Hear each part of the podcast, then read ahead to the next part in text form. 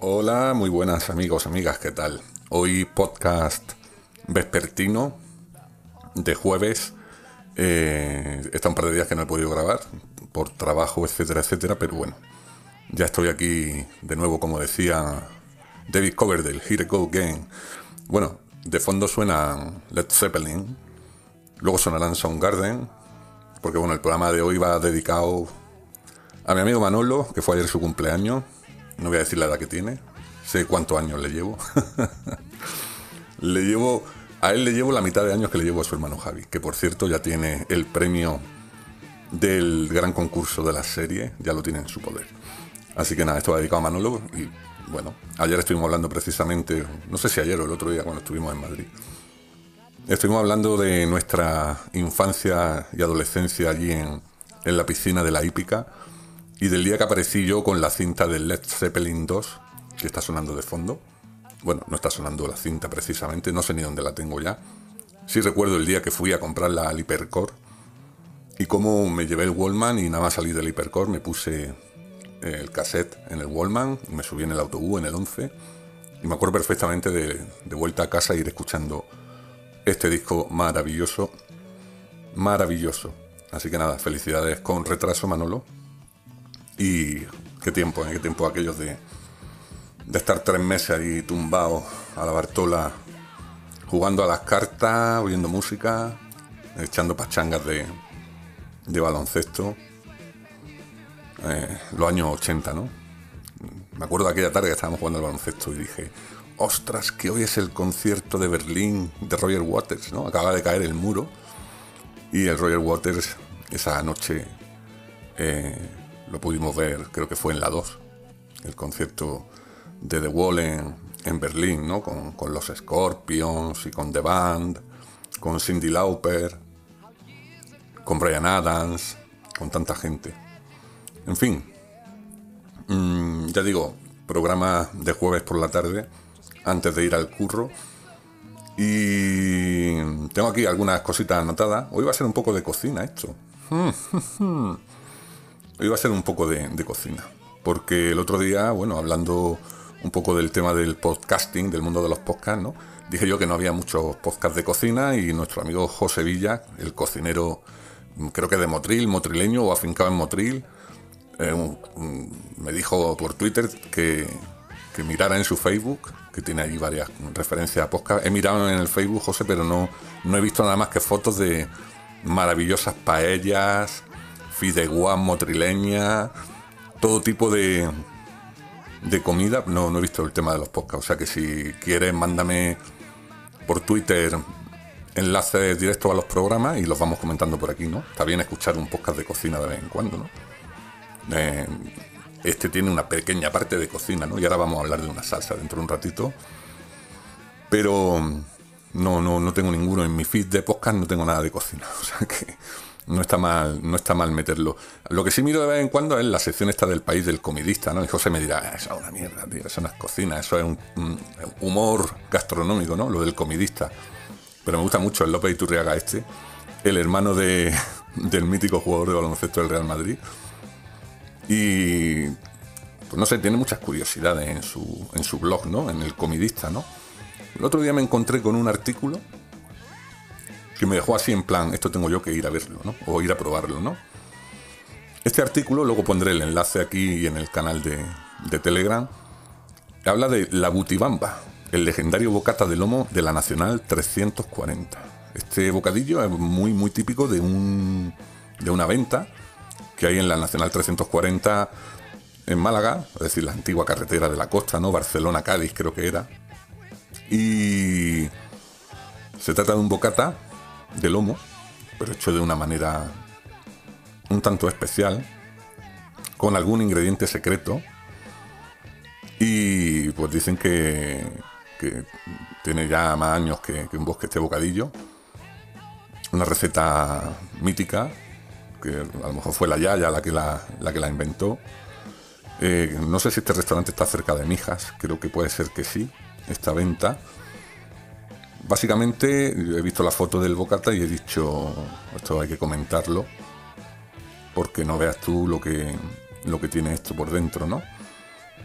Y tiene pues un ingrediente, digamos, secreto, pero básicamente es carne de lomo hecha con, con pimentón, así como muy...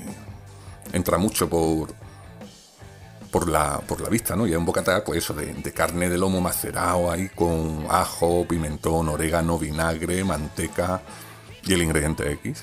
Y luego esto va metido ahí en una buena barra de pan.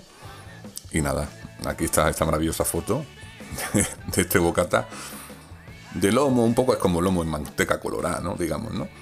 Y se llama la butibamba. El bocata la butibamba. Así que, quien vaya por, por esa zona y quiera quiera probarlo, pues que luego nos cuente, ¿no? Si le pilla cerca, ¿no? Eh, no sé, no sé. Es que me parece muy curioso, ¿no? La venta la butibamba, el bocadillo la butibamba. Voy a ponerlo aquí en el Google. En el Google Mapas, la butibamba. En la cala del Moral. No, en la cala de Mijas, perdón. en la misma cala de Mijas.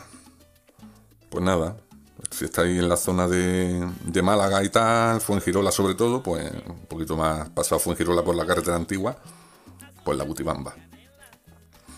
Cala de Mijas, un poquito antes de Marbella, entiendo.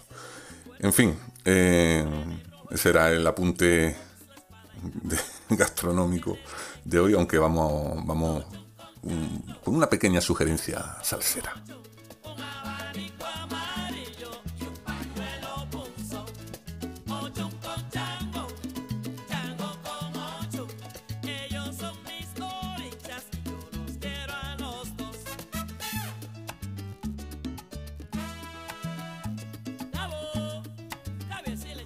No sé si sabéis quién es Dani Trejo, pero si veis alguna foto suya sabéis perfectamente quién es, porque es un mítico actor secundario, hace siempre de malo. creo que es primo de Robert Rodríguez, ¿no? Del director de cine. Y ha salido en muchas películas y en muchas series siempre así, con esa cara de bruto que tiene, ¿no? Que es un poco así como Javier Bardem, pero en, calexicano, ¿no? Un así negrote, fuerte, creo que fue boxeador en su día. Y el tío le da mucho a la cocina. De hecho, creo que tiene, no sé si tiene un restaurante mexicano, bueno, o Tex-Mex, eh, en fin, el que sabe más de esto es el amigo Dolphin Riot, que además está allí en Texas. Pero fue el mismo Dolphin el que me. Bueno, el que muchas veces en el grupo de WhatsApp que tenemos hablamos de, recetas mexicanas, ¿no? Porque también está ahí Javi, que tiene una gran influencia mexicana en su vida. Y un día estuvimos hablando de, de, la salsa verde. Bueno, Dani Trejo tiene, aparte de su carrera cinematográfica, ha publicado también algún libro de cocina de este tipo. Y me pasó Dolphin esta salsa, que es la salsa verde que él, digamos, el Dani Trejo usa para cubrir los tacos que, elabora, ¿no? Y es una salsa verde, verde hecha con tomatillos. Los tomatillos no son tomates pequeños, para entendernos, es otro tipo de tomate. Creo que es un tomate verde, pequeñito, no sé si es ovalado o alargado. En España a lo mejor pues, para encontrarlo es más complicado. Pero bueno, es una salsa hecha con, ese tipo de, de tomatito, tomatillo, ¿vale? Y lleva también jalapeño, ajo, cebolla, cilantro, zumo de lima y bueno, y sal, ¿no? Sal más o menos, sal kosher, que un día dije yo, ¿qué es sal kosher? Es sal, una sal especial judía, ¿no? Digamos. Es como una sal bendita para los judíos, pero me imagino que si no tienes sal kosher a mano, que será lo normal, pues no, no podrá, o sea, podrá usar cualquier otro tipo de, de sal. Total, esta salsa verde se usa para este tipo de cocina fronteriza, digamos y es una salsa que se hace, pues, lo típico en una sartén, poquito a poco, pues se, echan los, tomatillos y los jalapeños y eso se va ahí haciendo poquito a poco y se va cociendo y luego le va echando el resto de cosas.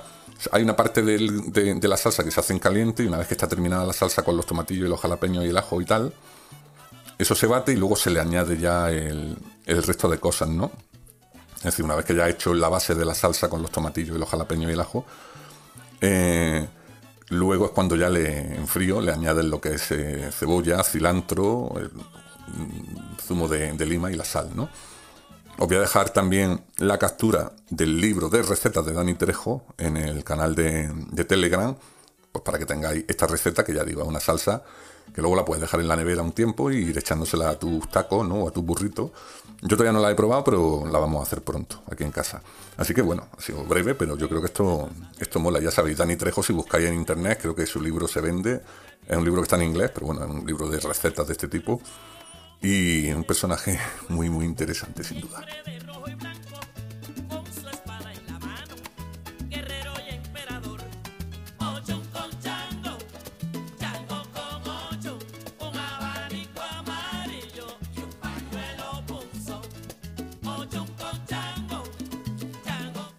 El mismo Manolo también me ha mandado una sugerencia de, cuenta de, Twitter.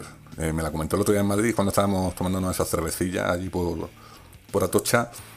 Y ya antes de ayer me mandó eh, un enlace a esta cuenta. Es una cuenta humorística también, pero es, digamos, una cuenta de un tío que se involucra. este tío se llama arroba Daniel Fez. Daniel Fez. F-E-Z. Eh, follarín, ensimismado zurrapeño. Daniel Fez. Y según me contaba Manolo y según he podido ver, he visto solo un vídeo suyo, pero bueno, me imagino que van todos en la onda. Este hombre es un hombre así, pues con cara un poco tristona, físico así, un poco, mm, pues ya de esto, así, típico macho ibérico, pero cincuentón, mm, con poco pelo, con barba desaliñada, ¿no? Y él pues va comentando vídeos de influencers, de Instagramers y gente así que se pone súper super fabulosa, ¿no? Y, te va dando consejos para la vida. Y él va mezclando esos vídeos con su opinión de lo que están diciendo, ¿no? y la verdad es que el tío, pues bueno, le saca punta a todo y es muy, muy humorístico, muy humorístico y, bastante gracioso. Dejaré el enlace a la cuenta también aquí en las notas del, episodio, ya sabéis, arroba Daniel Fez. Y bueno, es una cuenta a seguir, ¿no? Porque creo que tiene, tiene un sentido del humor así es un poco anti, anti ¿no? decir, ah, me vas a contar a mí consejos para triunfar. Y dice, pues yo cómo voy a triunfar con esta cara, ¿no? Cosas así, ¿no? Así que buena, buena sugerencia la que nos ha mandado Manolo. Y ahí le dejo un ratillo a los Soundgarden, que también lo escuchábamos en aquella época en la piscina. ¿eh? Uh, ¿Cómo suena esto, tío?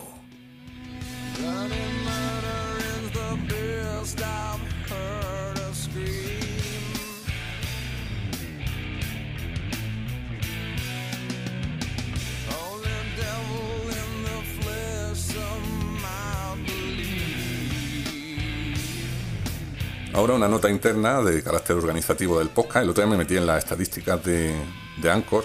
Ya os he contado muchas veces que hay dos, mm, dos plataformas que son las que distribuyen el, podcast, ¿no? Por un lado está Anchor, que es donde lo, lo lanzo, y luego llega, el feed llega también a Evox, ¿no? Y tengo las estadísticas de lo que la gente escucha por Evox, y luego tengo las, estadísticas de Anchor, ¿no? Y en Anchor, eh, en los primeros programas, allá por diciembre, que parece que hace mucho tiempo, eran la audiencia era eminentemente masculina, ¿no? había, creo que en aquella época a lo mejor me empezó a seguir mi amiga Violeta Bukowski y luego ya se uniría pues Sara, se uniría Jessica y, pero bueno, que al principio era como, joder, esto va a ser un campo de nabos, hecho podcast, ¿no? que me da igual, ¿no? A mí me da igual, yo lo hago para todos, para, para vosotros y para vosotras, ¿no? Pero yo quería, digo, joder, a ver si triunfo, hombre, ya que nunca, nunca he sido un triunfador entre el público femenino, pero bueno, por lo menos con esto, ¿no? Con esto, sobre todo quien no me conozca, las mujeres que no me conozcan y me escuchen dirán, esa voz, tiene que haber un tío ahí detrás de esa voz. Flipante, mentira, mentira cochina. Pero bueno, hay que, hay que, uno se tiene que sacar partido a lo que puede, ¿no? Y efectivamente, el otro día miré la estadística y ya estoy en un 45% de público femenino eh, versus un 55% de machote. Lo cual me alegra mucho, ¿no? Que se equilibre la balanza. Y además me, alegra porque mm, yo creo que en el mundo del podcasting, eh, sobre todo desde el punto de vista del oyente, siempre ha habido más hombres, no sé por qué.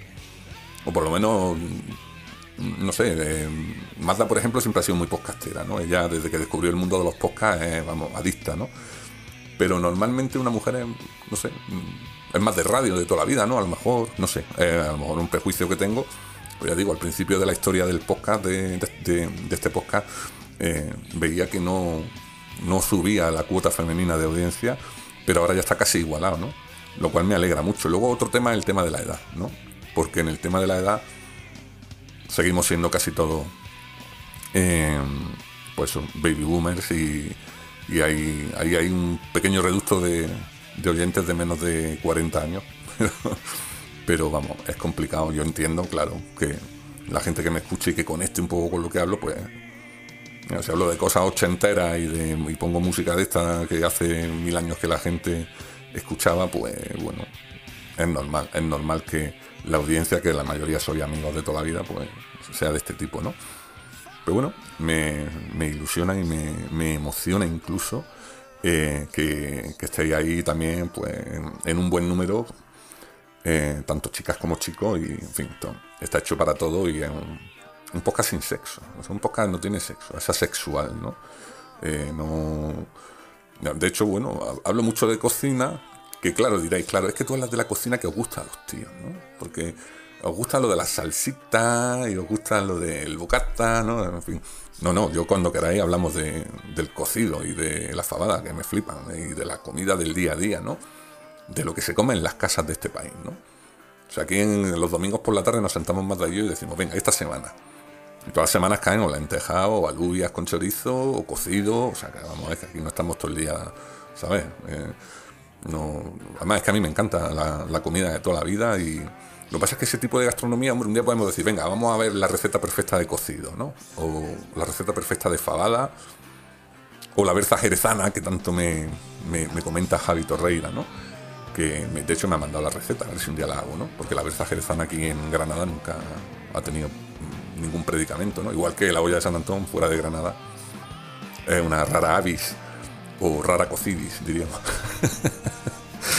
Pero bueno, eh, que se puede hablar de todo. Porque está quedando un, programa bastante gastronómico, ¿no? Pero bueno, bueno, bueno, bueno. No tengo ninguna serie nueva que comentaros porque estoy. Ya me queda solo por terminar un episodio de, The Tourist que me está gustando. Me está gustando bastante la serie. Me extraña que no haya tenido más repercusión. A lo mejor la veis vosotros y decís que es una mierda, pero a mí me, la verdad es que me está gustando. Así que cuando la termine ya me pondré con otra cosa. Además, ahora como tengo filming de nuevo, como comenté, pues genial, genial. Y bueno, pues nada más por hoy, ¿no? Estamos oyendo buena música, hemos tenido salsita y solamente una última nota para los que están en Madrid, porque el otro día además me enteré tarde, bueno, tarde, o sea, pude ir, pero como ya había quedado con Manolo y tal, y digo, bueno, pues ver a Manolo. Eh, pero justo enfrente de donde yo dormí la noche del sábado, que está el Círculo de Bellas Artes allí en Madrid, hay una exposición que lleva ya un tiempo, sobre Stanley Kubrick.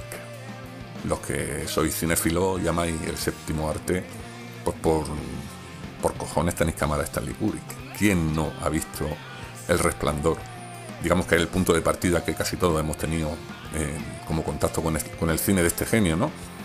Pero bueno, ya una vez que te abre y ves 2001 o Barry Lyndon o Atraco Perfecto o La Naranja Mecánica o La Chaqueta Metálica, ala, eso es una notificación, ¿eh? anda que yo tengo que tengo que el Chrome en el ordenador y lo voy ahora mismo, ahora mismo, ahora mismo. Mira, es Javi. Javi Torreira. Silenciar sitio web. ¿Qué me dice Javi? Ah, muy bien, que va a venir a 091. Muy bien, muy bien. Está bien. Muy bien, Javi. Ah, anda que esa noche va a ser, va a ser corta, ¿sabes? Bueno, lo que decía Stanley Kubrick, uno de mis directores de cine favoritos, tiene una exposición, bueno, él no. Por desgracia, hay una exposición en su honor en el Círculo de Bellas Artes de Madrid. Y yo el otro día lo vi, pero digo, bueno, dura una hora, hora y media eh, ver la exposición. Es de martes a domingo de 10 a 7 y media. Las entradas no son muy, muy caras, están en torno a los 10 euros más o menos. Y en esta exposición pues se pueden ver objetos, eh, guiones, bueno, pues todo tipo de historias relacionadas con todas estas películas, ¿no? Como ya digo, la chaqueta metálica, la naranja mecánica. Vi, por ejemplo, una foto de lo, del pijama que llevaba Dani, el, niño del resplandor, ¿no? Eso mola mucho, ¿eh? mola mucho. O los trajes de las gemelas, gemelas magnífica.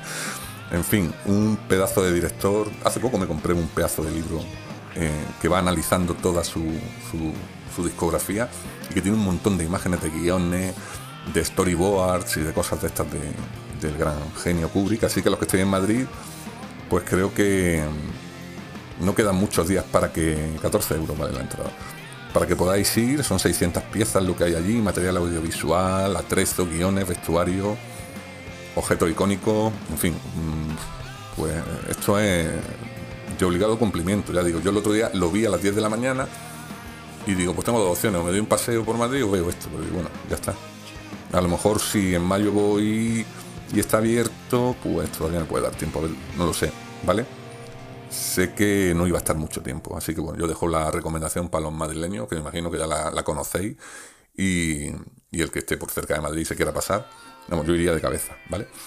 Bueno, pues nos vamos a despedir con una novedad discográfica. Salió hace un par de semanas el disco nuevo de Scorpions. Los Scorpions. Ahora se ha puesto de moda la frase esa de decir de se me han puesto los pelos como Scorpions. bueno, tienen un disco nuevo. Tienen un trabajo nuevo que se llama Rock Believer, creyente del rock. Ellos han comentado que bueno, quieren quieren creer que el rock no ha muerto y ellos están ahí para seguir demostrándolo a sus setenta y tantos años. Y el disco, pues yo lo estaba oyendo, no me ha llamado mucho la atención en una primera escucha. No es como el de Ghost, que fue oírlo la primera vez y, corriendo empezar a decírselo a la gente. Pero bueno, está bien que los Scorpions sigan ahí. Hay gente que siempre les va a criticar que siempre se están retirando y siempre es la última gira. Pero bueno, eso pasa con tanta gente que, bueno, yo esas cosas que nunca me las tomo en serio. Y uno de los singles que han sacado de este disco es una canción que vamos a escuchar ahora y que es muy curiosa porque tiene un cierto aire flamenco ahora cuando lo escuchéis. Es una canción que no, llega a ser una balada, es una canción un poco extraña. No, suena a típica balada de Scorpions, es una especie de medio tiempo, aflamencao, ya digo. Y bueno, está bonita, no está mal. La canción se llama Shining of Your Soul, el brillo de, tu alma, el resplandor de Shining. ¿eh? Antes hemos hablado. Shining of Your Soul, Scorpions, pues nada, yo creo que una buena despedida para el podcast de hoy. Ya Volveré el sábado, me imagino, por la mañana, que hay un partido de fútbol de Gillo. Y luego el Día del Padre quiero comer con mi padre, pero sacaré un ratito y ya os voy contando, ¿vale? Lo dicho, os quiero, un beso muy fuerte a todos y a todas. Nos vemos, nos oímos, nos escuchamos, nos abrazamos. Chao.